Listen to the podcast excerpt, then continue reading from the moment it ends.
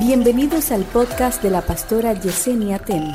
A continuación, una palabra de salvación, restauración y vida de Dios. Así como tenemos padres que les gusta apoyar y malcriar hijos, tenemos padres que se resienten con sus hijos y no los reciben luego de que ellos vuelven arrepentidos. Te quedas parqueado en el error que cometieron y eso tampoco es correcto que tú lo hagas.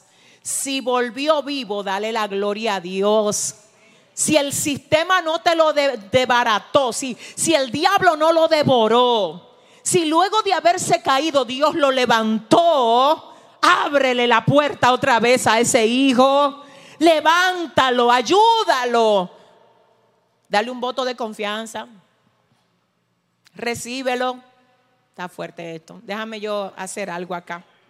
Hay gente que se le hace difícil. Y mire, le voy a decir, y yo quiero que usted sepa que esto viene de parte de Dios para muchos de nosotros. Le voy a decir algo. Hay gente que se va y luego de irse no vuelve porque se fueron. Y se fueron y decidieron no volver. Yo personalmente creo que a veces es Dios que permite que ni siquiera vuelvan. Porque ya se le terminó el tiempo en tu vida. Pero hay gente de la que se van que a veces vuelven. Y tú sabes cómo vuelven arrepentidos. Y tú sabes lo que pasa con la gente que vuelve arrepentida, no siempre es recibida por los que fueron afectados por ese error que esa persona cometió. Usted no tiene derecho de negarle el perdón a alguien que viene arrepentido. Imagínese que Dios le negara a usted. Ah, no sé, no sé, no sé nada. Dile al que te queda al lado, abróchate el cinturón, dile rápido. Dile, abróchate. Porque nosotros sí todos los días queremos estar hablando de que perdóname, perdóname, Señor, perdóname. Pero tan difícil que se nos hace a nosotros, a nosotros perdonar a otros. Te voy a decir algo. Quiero que lo recibas. Hay gente que Dios se la llevó de tu lado, fue para trabajarle y luego traerle en una mejor versión a ti. Ay, gloria a Dios. Hay gente que el Señor permitió que se apartaran de ti por un tiempo, pero fue para procesarla y que luego lleguen a ti en una mejor versión. Entonces usted dirá, ¿y de dónde, de dónde, se, se saca esto? ¿De dónde la pastora dice eso? Bueno, uno de los ejemplos más fieles que tenemos en esta dirección es el ejemplo de Filemón y Onésimo. Usted ha leído esa carta, ¿verdad? Es Pablo quien le escribe la carta a Filemón. Filemón era el dueño. Le voy a decir por qué, le voy a decir ahora mismo por qué yo digo que era dueño.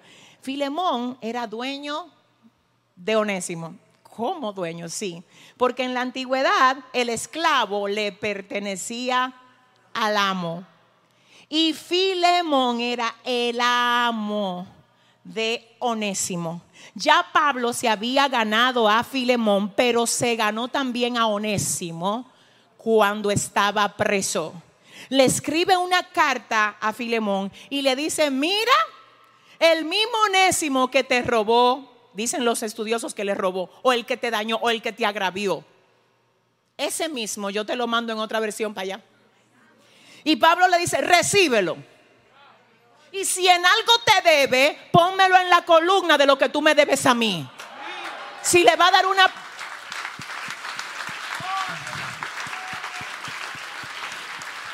Si en algo te debe, descuéntalo a lo que tú me debes a mí.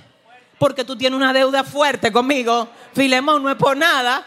Aquí Pablo, aquí Pablo está tomando el lugar de Cristo. Es un tipo de Cristo. Aquí él, él, él representa a Jesús.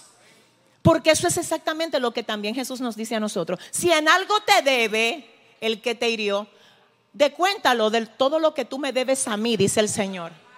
No se lo cobres a él que no tiene cómo pagarte. No se lo cobres a él que lo que necesite es que tú lo levantes. No le pases factura. Ay, ay, ay. Descuéntame la factura de lo que tú me debes a mí. ¿Alguien está aquí? Porque miren lo que yo quiero que observemos.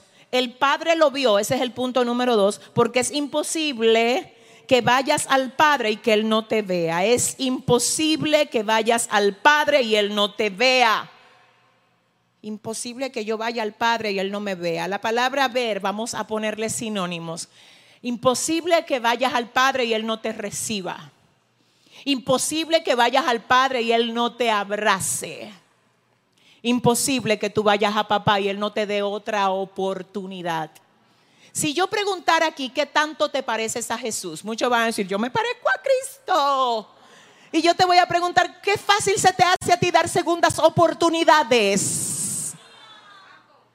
Si la forma como tú das segundas oportunidades es lo que determina que si tú te pareces o no, entonces te voy a volver a formular la pregunta, ¿qué tanto das tú oportunidades a quien te falla? Dios mío, ayúdame, Padre. Yo voy a hablar con toda legalidad aquí. Y voy a decirlo porque sé que ahí deben de haber mucha gente, mucha gente, que ahora mismo está siendo atacada por ellos mismos, por su propio dolor, porque tienen a la persona que te agravió de vuelta, tú la tienes de vuelta, y esa persona te está diciendo, dame una oportunidad, pero tu dolor está ahogando tu posición de hijo de Dios. Le pido al Espíritu Santo que te llene de la gallardía, del amor, de la sanidad y de la esencia de Cristo, para que tú puedas echar a un lado el dolor y puedas abrazar el amor para que tú te pongas en lugar de Él y digas, si fuese yo, si fuese yo el que me hubiese equivocado, la que me hubiese equivocado, y si yo hubiese pedido perdón, ¿cómo me hubiese gustado a mí? Que cómo me, es que la, señores, la Biblia dice que tratemos a la gente como nosotros queremos que nos traten a nosotros. ¿Sabe cuál es el problema? Que cuando se trata de nosotros, de nosotros, nosotros queremos misericordia. Pero cuando queremos que sea al otro que traten por lo que nos hizo a nosotros, queremos que alguien se acuerda. Justicia. Si es para el otro, justicia. Si es para ti, No, dile a tu vecino, tú es grande, dile. Tú es serio, tú es grande. Siempre que contigo es a ti, es misericordia, pero al otro es dice el Señor, mira, tiene que parecerte un poco más a mí. Si tú quieres que yo te acuerde cómo soy yo cuando tú te equivocas, piensa en cuándo. Que cuando de las veces que tú has venido humillado a mí, yo te he dicho que no te voy a perdonar. Que cuando yo te he dicho lo siento, pero yo no puedo, ya tú me has fallado demasiado. Dios no te lo ha dicho. Si Dios no te lo ha dicho, tú no se lo puedes decir a otros. Ahora esto no significa, señores, yo, yo sé que hay cosas que son que son reincidentes, que hay cosas que duelen. Eh, te estoy hablando del perdón. Te estoy hablando de un corazón arrepentido, de alguien que quiere volver a ocupar su posición en tu vida. Si tienes la manera de recibir a esa persona, por favor, ay, escúchame, yo digo otra vez, yo conozco relaciones donde luego de haber sido golpeadas, la cosa se vuelve más fuerte que lo que era antes de recibir ese golpe. ¿Por qué? Porque no solo hubo un fallo, sino que hubo un arrepentimiento. No solo hubo arrepentimiento, sino que hubo perdón. No solo hubo perdón, sino que hubo restauración. No solo hubo restauración, sino que hubo renovación. Si alguien va a aplaudir al Señor, que lo haga bien aquí. Ay Dios. Aleluya. Aleluya. Ahora bien, observemos el punto número tres. El punto número tres. La actitud del padre no fue de reclamo, sino de regocijo. Porque hay gente que dice, yo te voy a perdonar, pero ven acá, ven acá, ven, que tenemos que hablar. ¿Cómo fue que tú te atreviste a hacerme eso? Pero ¿y cómo? ¿Y en dónde estaba tu cabeza? ¿Tú vas a perdonar o vas a reclamar? Déjame yo moverme para este lado. Hay gente que le gusta estar reclamando y sacando cosas en cara. Escucha esto, te voy a decir algo. Esto, esto eh, tú tienes que oírlo. ¿Cuántos están listos?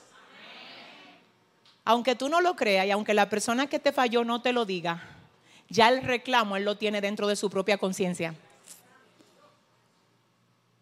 Voy a, voy a explicar eso. El reclamo está vivo y activo dentro de su propia conciencia. La conciencia les reclama y aunque no te lo diga, su propia conciencia le dice, ¿qué fue lo que hiciste? Entonces, si además de tener ese martillo, también tiene el martillo tuyo, que por qué, que yo no me lo merecí, que esto, dile al Espíritu Santo que te sane. Claro que yo sé lo que pasar por ahí, yo vengo de ahí. Ahora, tú sabes lo que es bueno que tú hagas. En vez de tú ir donde el que te falló, arrodíllate y dile, Dios, qué difícil es esto. Padre, mira, lo que yo quiero ahora mismo es reclamar, pasarme la noche entera reclamando. Pero en vez de reclamar, yo quiero que tú me ayudes a amar, a vendar, a levantar, a sanar, a fortalecer.